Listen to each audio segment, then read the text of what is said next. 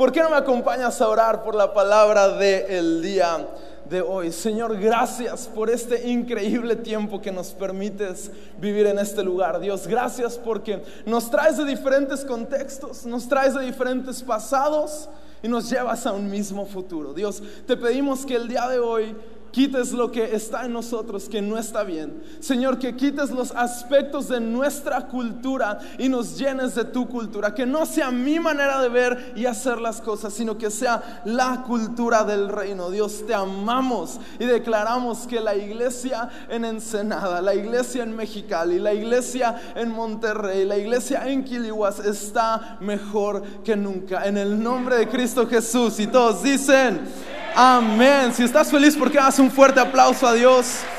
Come on. Un tema que se ha puesto muy de moda en la iglesia últimamente es la cultura. Todos escuchamos acerca de cultura y hay podcasts de liderazgo que te hablan de cultura y hay cursos acerca de cultura. Tenemos noches de cultura y así como hay cosas increíbles acerca de la cultura, también hay cosas que no son tan buenas, ¿no? Y Dios fue bueno con nosotros, nos permitió nacer en uno de los países más increíbles. ¿Cuántos aquí somos mexicanos, verdad? Y, hay cosas increíbles acerca de México. me encanta la comida mexicana, ¿verdad? me encantan los tacos. El día de ayer estaba en Tijuana, estaba comiendo tacos en el taconazo. El día de hoy estaba comiendo tostadas en la guerrerense. Ahorita saliendo, no sé a dónde me va a llevar Willy, pero sé que muy probable va, va a hacer tacos y me va a encantar porque hay demasiadas cosas buenas acerca de nuestra cultura mexicana.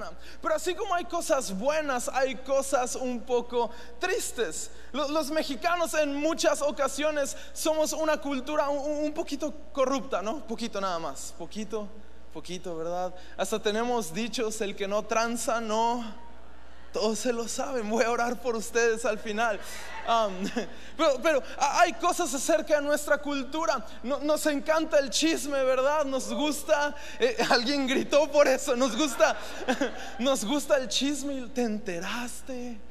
¿Verdad? Nos encanta propagar chismes, somos súper fáciles de ofender. Yo sé que aquí en la iglesia no pasa eso, ¿verdad? Solo en otros lugares, pero somos fáciles de ofender. Y yo, estaba investigando y, encontré una definición de cultura que me gustó.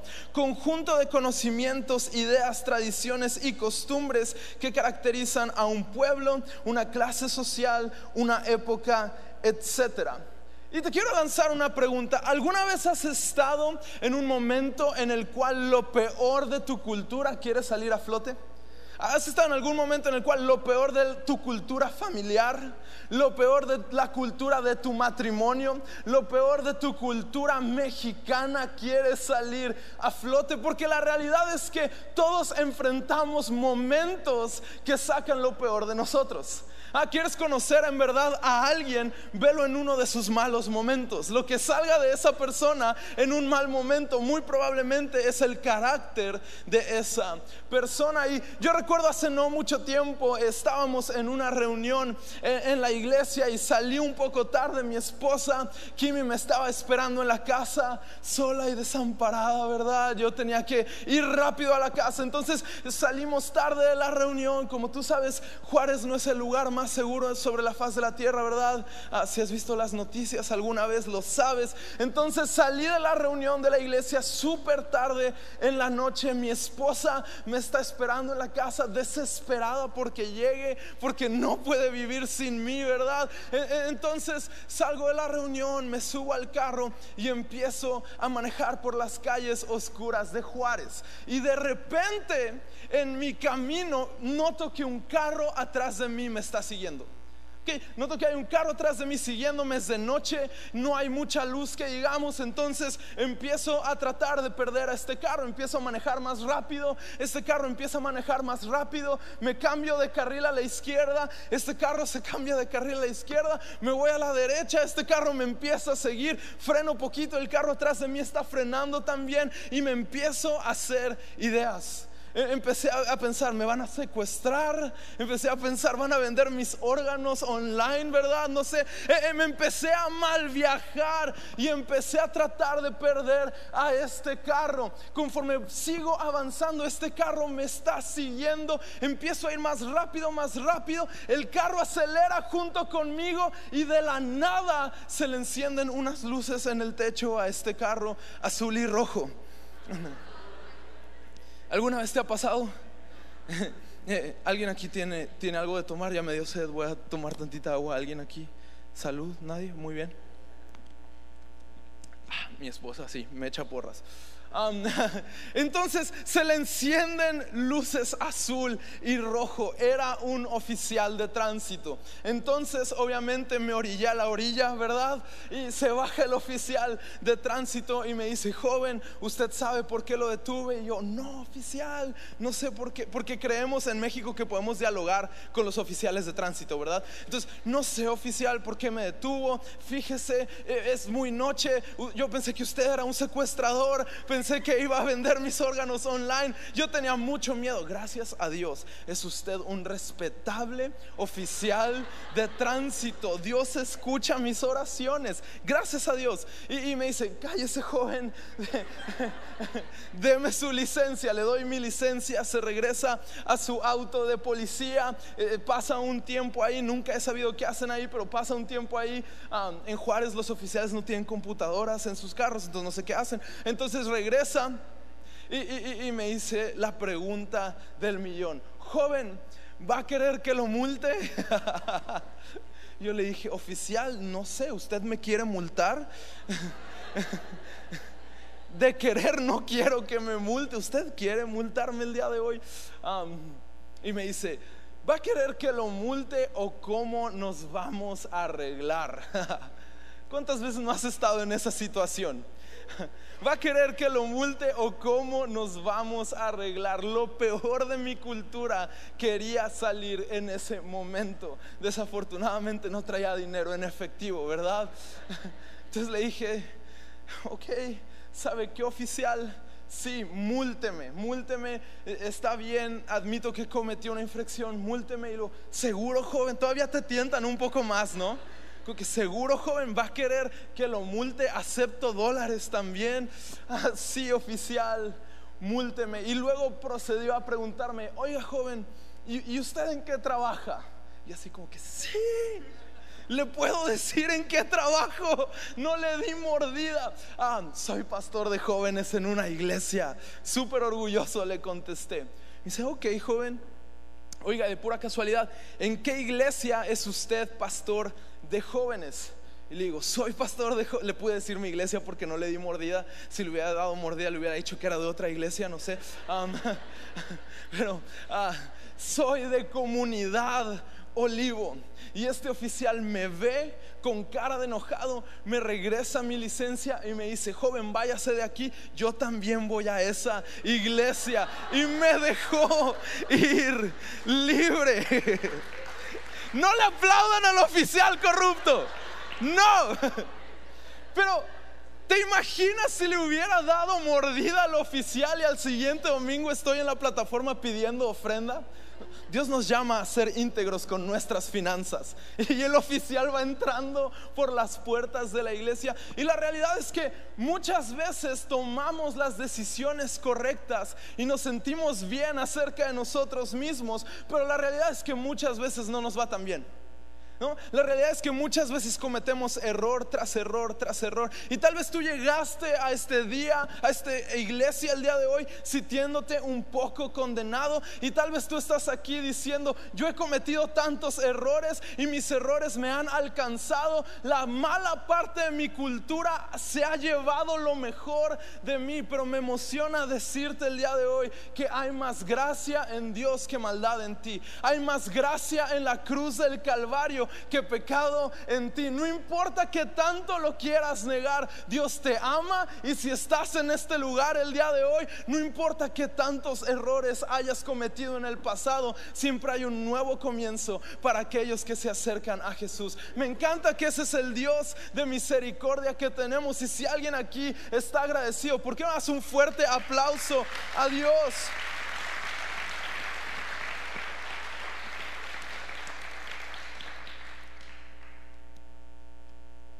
Y la verdad es que yo en ocasiones me pregunto, ¿qué pasaría si en los peores momentos, en los momentos de mayor confusión, en los momentos de mayor frustración, ¿qué pasaría si nos comportáramos como Jesús en esos momentos? ¿Qué pasaría si en los momentos de mayor tentación nos comportáramos como Jesús se hubiera comportado? Porque nos encanta usar pulseritas que dicen, What would Jesus do? Pero no nos encanta hacer lo que Jesús haría.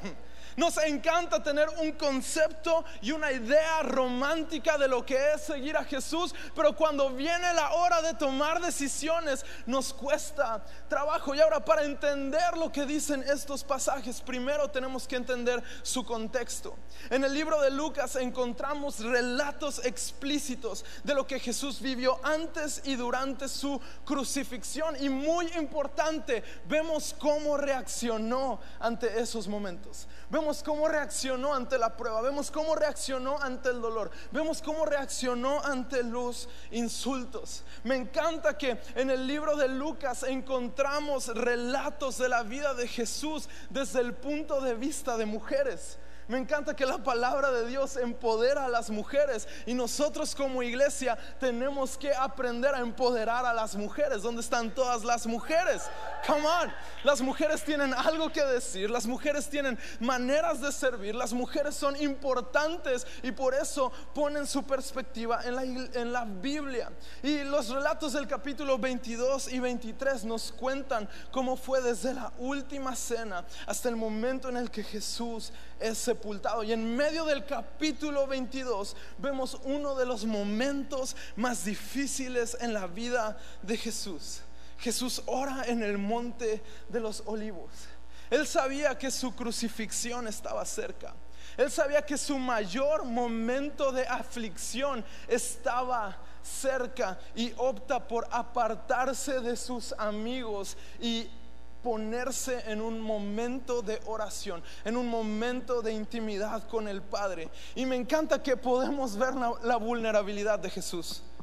Podemos ver a un Jesús al cual le está pesando lo que está a punto de vivir podemos ver a un Jesús que está temeroso y que está ansioso por lo que está a punto de vivir. Muchas veces tú y yo tenemos un concepto de un Jesús lejano, de un Jesús que no tenía sentimientos como los tuyos, pero aquí Jesús ante su gran propósito está dudando. Y dice, Padre, si quieres no me hagas beber de este trago amargo, pero no se cumpla mi voluntad, sino la tuya. Y me llama mucho la atención porque al leer todo esto yo entendí que nuestras reacciones en los momentos claves de nuestra vida determinan nuestro destino. Tus reacciones importan. Muchas veces tomamos a la ligera cómo reaccionamos, pero la realidad es que nuestras reacciones en los momentos claves de nuestra vida determinan nuestro destino. Jesús sabiendo el gran momento de aflicción que venía para él, optó por pasar tiempo de intimidad con el Padre. ¿A quién vas en tus momentos de mayor aflicción? ¿A quién acudes en tus momentos de mayor dolor? Porque sabes algo, sí importa. Sí importa quién escucha, sí importa con quién te juntas, sí importa las voces que están contigo. Me encanta que Jesús en su momento de mayor angustia va a postrarse en búsqueda de Dios. ¿Quiénes son tus mejores amigos? ¿Quiénes son tus números de emergencia? Ah, yo, yo, creo que en Horizonte hay un lugar seguro en el cual puedes encontrar personas a las cuales les importas, personas que no te quieren sacar ventaja, personas que no tienen una agenda sobre tu vida, sino que te aman y están dispuestos a darlo todo por ti. ¿Cuántos están agradecidos por la iglesia a la cual pertenecen? Estamos en un buen lugar, estamos plantados en un buen lugar. Aunque para nosotros la salvación aparentemente es gratis, a Jesús le costó todo. Su angustia era tan grande que sudaba sangre. Estaba viviendo un momento en el cual había una completa ausencia de paz. No sé tú, pero yo me he sentido así esta semana. Ah, ¿Me, puedo poner vulnerable contigo? Yo me he sentido así esta semana. He sentido que no soy suficiente, he sentido que no estoy capacitado para mi trabajo, he sentido que no soy suficientemente buen esposo, he sentido que no soy suficientemente buen pastor. Pero sabes algo, muchas veces únicamente nos enfocamos en el Jesús vulnerable, ¿no? Únicamente nos enfocamos en, esa escena de la pasión de Cristo donde Jesús está en la cruz, ensangrentado y hecho pedazos. Y vas a la casa de tu abuelita y hay un cuadro de Jesús hecho pedazos. Y, nos, hasta nos sentimos mal por Jesús, ¿no? Como que, ay, pobrecito, en verdad sí sufrió mucho. Pero sabes, la oración de Jesús es un reflejo de la cultura del reino. Y yo creo y yo sueño con que en México la iglesia ya no va a tener una cultura mexicana, sino que va a tener una cultura del reino. Yo sueño que los jóvenes que se están preparando en escuela del liderazgo van a ir de regreso a su ciudad ya no con una cultura de su lugar de nacimiento, sino con una cultura celestial, con una cultura del reino. Me encanta que Jesús dice, pero que no se haga mi voluntad, que sea tu voluntad. En esta oración podemos sí relacionarnos con su humanidad frágil. Sí nos podemos relacionar con su dolor, sí nos podemos relacionar con su ansiedad, pero ¿sabes qué? También, también podemos ser retados por su obediencia. No basta únicamente con ser relacionar, relacionarnos con Jesús, con su dolor. También tenemos que ser retados por su obediencia. Sí, estaba sudando sangre, pero al final del día dijo que no sea mi voluntad, sino que sea la tuya. Me encanta que los tiempos difíciles son superables cuando es Dios quien nos acompaña. No sé qué tanto dolor haya en tu vida el día de hoy, pero hay un Dios que quiere acompañarte. Hay un Dios que no solamente está contigo en la cima de la montaña, sino que también está contigo en la profundidad del valle. Me encanta lo que dice la palabra de Dios. Aunque ande en el valle de sombra y de muerte, ahí tú caminas conmigo. No tenemos un Dios que nos ve y nos dice, mira en dónde te metiste a ver cómo te las arreglas. No, dice, voy a estar contigo la vida nos garantiza muy pocas cosas. Y una de las cosas que nos garantiza es que vamos a caminar por sombra y por muerte. Y la otra cosa que nos garantiza es que ahí está Dios con nosotros. Me encanta que ese es el Dios que tenemos. Me encanta que ese es el Dios al que servimos. Los tiempos difíciles son superables cuando es Dios quien los camina con nosotros. ¿Quién está caminando contigo en este tiempo difícil? Tal vez hay algunos números que vas a tener que borrar de tu celular.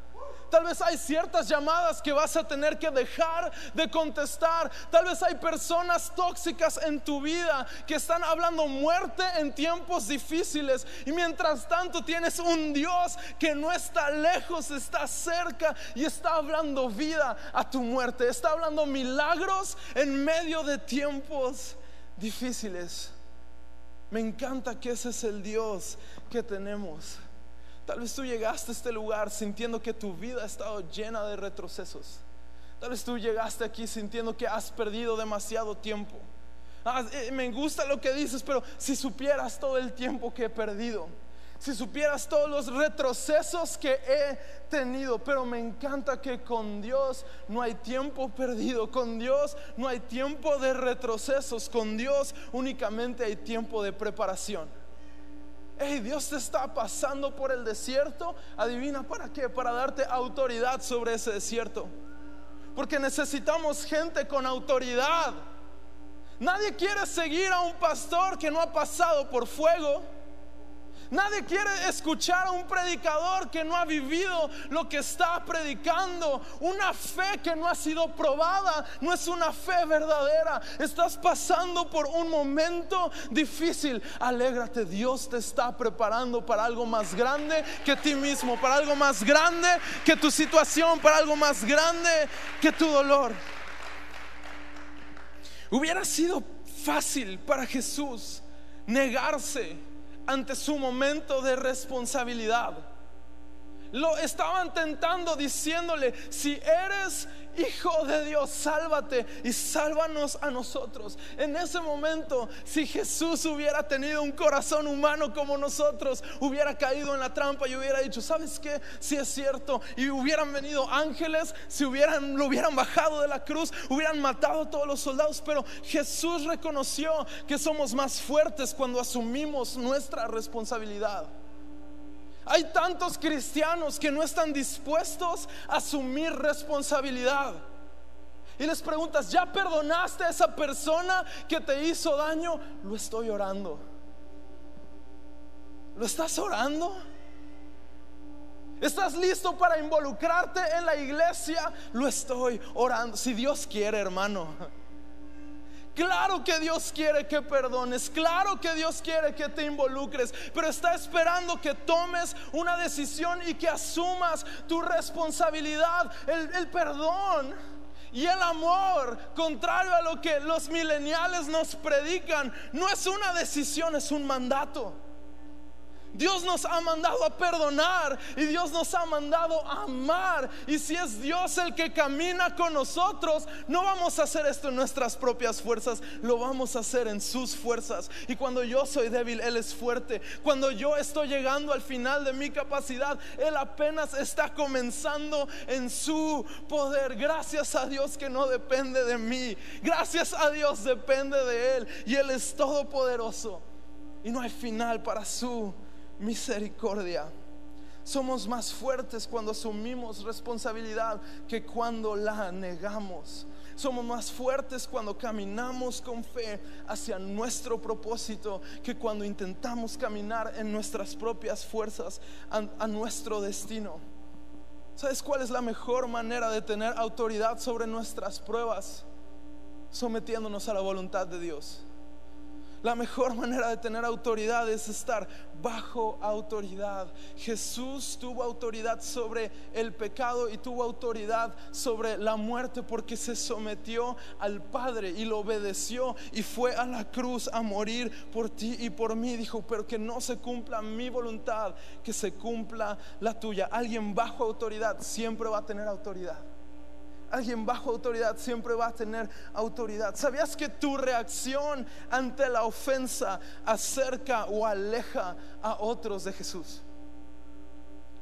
Tu reacción ante la ofensa acerca o aleja a otros a Jesús. Jesús una vez más viene y rompe con nuestra cultura y nos modela lo que es ser inofendible.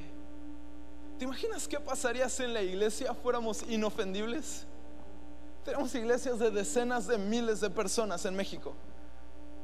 Sin embargo, veo otros lugares, decenas de miles, y mi México hermoso, ofendido. Es que me dijo el pastor, es que la hermana no le gustó mi vestido. Y nos ofendemos por todo, pero me encanta que Jesús viene y nos habla de una contracultura y abogó por quienes lo mataban diciendo, perdónalos porque no saben lo que hacen. Claro que sabían lo que hacían. Sin embargo, él dijo, perdónalos porque no saben lo que hacen. Perdona a los judíos que tramaron mi muerte porque no saben lo que hacen. Perdona al juez que firmó mi sentencia porque no saben lo que hace. Perdona a los soldados que me golpearon y clavaron mis manos y mis pies porque no saben lo que hacen. Jesús abogó sin rencor. ¿Sabías que cuando nos ofendemos ponemos nuestro ego? Por encima de la causa de Cristo. Cuando tú decides ofenderte, estás diciendo, soy más importante que la causa de Cristo en este país. Cuando tú decides ofenderte, porque la ofensa es una decisión. Cuando tú decides ofenderte, tú dices, soy más importante que lo que Jesús quiere hacer en esta iglesia. Soy más importante que las personas que están perdidas allá afuera. No pongas tu ego por encima de la causa de Jesús. Cuando tú y yo estamos seguros de nuestra identidad y propósito, el perdonar se convierte en algo regular Cuando tú y yo sabemos que no somos lo que hacemos y no somos lo que dicen de nosotros, sino que somos hijos escogidos por Dios, caminamos de una manera diferente. Dejamos de tener la cabeza hacia abajo con vergüenza y caminamos con la mirada en alto, con los ojos fijos en la cruz que nos dio una nueva identidad. Ese es al Dios al que servimos. Estando en la cruz, los ladrones a sus costados lo reprochaban y le insultaban. Y la falta de respuesta de parte de Jesús llamó la atención de uno de ellos. Al ver y entender la reacción de Jesús ante la peor ofensa, el ladrón tuvo una revelación. Creo que todos aquí hemos tenido una revelación a causa del amor de Jesús en nuestras vidas, ¿no? Y si no has tenido una revelación, yo estoy convencido de que antes de salir de este lugar, Dios se va a manifestar en tu vida. Y va a haber una manifestación de su amor y de su gracia, porque Él te ama. Y Él se entregó por ti, pero al ver todo esto, Él tuvo una revelación. Tuvo una revelación de la inocencia de Jesús y de la injusticia de su muerte. Tuvo una revelación de su pecado y de la justicia de su condenación. El delincuente pidió perdón y pidió un lugar en el reino. Y me encanta que Jesús una vez más viene y nos muestra su contracultura porque pareciera que nosotros muchas veces como cristianos estamos tan enfocados en tener la razón. Y nos encanta pelear en Facebook, ¿no? No ofendan a mi Dios no se metan con mi Jesús. Y, nos encanta pelearnos en los salones de clases y, en los trabajos. Dios no está muerto. Tres, cuatro, no sé en qué número va. y nos sentimos los grandes defensores y pareciera que la Biblia dice, vayan por todas las naciones ganando discusiones. Pero la realidad es que la última vez que yo revisé, Dios sigue sentado en su trono y no necesita que lo defiendas. Ya basta de ser un cristiano que juzga y que tacha a las personas y que se ofende por todo y por todos. ¿Qué pasaría si fuéramos cristianos que perdonan? Me encanta que Jesús no hizo pasar a este delincuente un proceso para recibir su perdón. Jesús le dijo, hoy mismo estarás conmigo en el paraíso. A un delincuente que estaba pagando su condena le dijo, hoy mismo estarás conmigo en el paraíso. Si Jesús no hizo pasar a este delincuente un proceso para recibir su perdón, ¿por qué nosotros hacemos a los que nos lastimaron pasar un proceso para recibir nuestro perdón? No, lo estoy pensando. Háblame en un mes. A ver cuándo nos vemos. Y damos largas al perdón. Cuando en realidad muchas veces el perdón y la humildad es el mejor mensaje que tú y yo podemos predicar. Muchas veces el perdón y la humildad y el silencio hablan más que el mensaje más elocuente que se pueda predicar desde una plataforma. Muchas veces tu perdón y tu humildad va a traer más sanidad que el pagar una deuda. El restablecer lo que dañaste. Muchas veces tu perdón y tu humildad es lo único que se necesita para cambiar tu situación. Me rompe el corazón ver que muchas veces nos hemos convertido en una generación a la cual encanta únicamente opinar. Ya tenemos una opinión de todo, ¿no? Opinamos de esto y de aquello y del presidente de México, el presidente de Estados Unidos, opinamos de las otras iglesias y de los otros pastores. ¿Cuál te gusta más? ¿Cuál predica mejor? ¿Quién tiene más followers en Instagram? La realidad es que opiniones no cambian nada. Amor cambia todo. Basta de andar opinando por todos lados perdonemos, amemos y seamos humildes, porque una cultura del reino es lo único que puede cambiar nuestra situación, nuestra familia, nuestra iglesia. En medio de la inconveniencia y el dolor, Jesús ofrece perdón de inmediato. quiero terminar con esto y a mi anhelo es que Dios esté hablando a tu corazón. Mi anhelo es que no salgas de este lugar de la misma manera, en, la misma, en el mismo sentir y con la misma actitud que, que entraste el día de hoy. Me encanta que, por último, la reacción de Jesús a nuestro pecado nos trajo salvación. La reacción de Jesús ante nuestro pecado nos trajo salvación. Y en el Antiguo Testamento hay una historia que me vuela la cabeza. Está el pueblo de Israel una vez más, todos hemos escuchado el pueblo de Israel. Está el pueblo de Israel una vez más, después de haber sido liberado de Egipto y después de haber visto el mar abrirse y después de haber visto un montón de milagros, está el pueblo de Israel frustrado y enojado porque siguen en el desierto. La verdad es que ellos se habían hecho familiares ante su líder Moisés y ante el poder de Dios. Ya no les impresionaba que hubiera sustento y que hubiera comida. Ellos estaban hartos de estar en el desierto. Y dice la Biblia que el pueblo de Israel estaba harto de su situación y perdió noción de sus alrededores y empezaron únicamente a criticar y criticar y criticar. Y en eso serpientes venenosas empezaron a acercarse y los empezaron a morder uno por uno y uno por uno comenzaron a caer muertos. Como en todos nosotros en un momento de crisis, el pueblo de Israel tuvo miedo de que estaban muriendo y voltearon una vez más a Moisés y dijeron, Moisés, estamos muriendo envenenados. Y Moisés en lugar de tener una cultura de ofensa, tiene una cultura de perdón y va con Dios y le dice, Dios, el pueblo se está muriendo, ¿qué hacemos? Y Dios le dijo, tienes que levantar una serpiente de bronce y todo aquel que voltee a ver la serpiente de bronce va a ser sano del veneno y no se va a morir, va a ser sano inmediatamente. Y me encanta que esta historia no se trata de serpientes y veneno. Se trata de Jesús y de nuestro pecado. Hay pecado en tu vida que te ha estado envenenando. Hay familiaridad en tu vida que te está impidiendo ver el milagro. Hay familiaridad en tu vida que te está impidiendo ver de dónde te sacó Dios. Antes de juzgar a alguien más, recuerda de dónde te sacó Dios. Y me encanta que Jesús vino y fue elevado para que nosotros podamos fijar nuestra mirada en Él y ser libres de todo el veneno que nos acechaba.